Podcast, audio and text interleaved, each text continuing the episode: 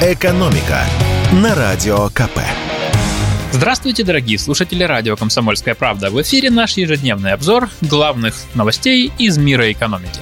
И сегодня мы поговорим о том, какие новые международные компании появились на российском рынке в прошлом году. Да, я не ошибся. Не ушли, а пришли. Оказывается, даже в непростом 2022 году на нашем рынке появлялись новые иностранные компании, в том числе и западные. Как подсчитала консалтинговая компания NF Group, в прошлом году на российский рынок вышли 11 международных брендов. С одной стороны, да, это очень мало, потому что ушедших, мягко говоря, во много раз больше. Но с другой стороны, в куда более благополучном 2021 году на наш рынок пришло 15 брендов, то есть всего на треть больше. Итак, вот какие новые бренды пришли в Россию за прошлый год. Э, простите, если что-то прочитаю с ошибкой. Фильхельм парфюмери, США, косметика и парфюмерия. Ли Нинг, Китай, спортивные товары. Анта Спортс, Китай, тоже спорттовары. Кофе Бум, Казахстан, кофейня. Энса Хоум, Турция, товары для дома. И сразу 6 брендов одежды и обуви. Это Rack Mall из Италии, Alex YVN из Армении, а также 4 турецких производителя. Еfor, Ипек Йол, Twist и Perspective.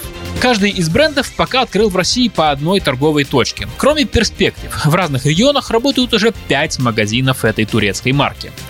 Как прокомментировали эту новость аналитик NF Group, в первой половине года на рынке была, как известно, скажем так, острая неопределенность, что замедлило выход новых компаний на российский рынок. И первые важные перемены и выходы э, на российский рынок произошли к концу лета. По прогнозам, в этом году на наш рынок выйдет не меньше компаний, чем в прошлом. Продолжаются переговоры с турецкими брендами, подтянутся и компании из СНГ. Некоторые бренды уже заявили, что планируют расширяться и открывать в России новые торговые точки. Среди них китайский бренд одежды Lining и казахстанская кофе Boom. Ну и, конечно, давайте постараемся не уйти далеко от реальности на волне этого позитивного события и напомним о тех, кого с нами нет. Специалисты Ельского университета уже почти год Почти год, да, с ума сойти? Так вот, они уже почти год ведут подсчет компаний, уходящих и остающихся на российском рынке. По их информации, больше тысячи иностранных брендов в той или иной степени свернули свою деятельность в России. Вот самые свежие данные. 223 иностранные компании работают на российском рынке, как и прежде. 333 компании продолжают деятельность, но свернули инвестиции, планы развития или некоторые операции. 493 компании остановили работу, но сохраняют возможность вернуться, и 340 компаний полностью покинули Россию. Еще я сегодня хочу рассказать вам про очередное чудо российской автомобильной промышленности. В последнее время там слишком много чудес происходит. Президенту показали очередное творение российского автопрома. Это произошло в среду на Обуховском заводе в Санкт-Петербурге. Предприятие входит в оборонный концерн «Алмаз Антей» и в основном создает командные пункты для ракетных войск, а машины разрабатывает в рамках конверсии. Тут, конечно, сразу приходит на ум анекдот, как хотели что-то сделать мирное, получился опять танк, но не будем его вспоминать. Итак, в прошлом году на этом заводе собрали демонстрационный образец электромобиля кроссовера Е-Нева. Его и показали президенту. Давайте разберемся, что собой представляет эта машина. Известно про нее не очень много, но кое-какая информация имеется. Выглядит автомобиль вполне современно.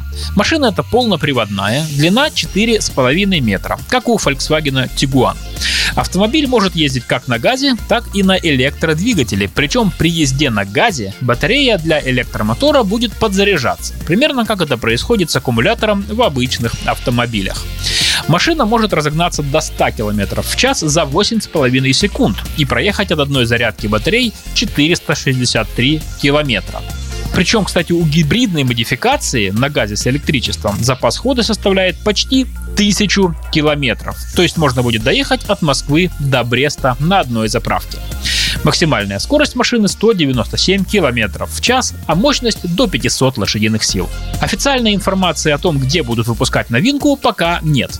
Э, многие эксперты считают, что, скорее всего, это будут делать на бывшем заводе Nissan в Санкт-Петербурге. Эта площадка перешла к нашему АвтоВАЗу, и надо ее чем-нибудь загружать.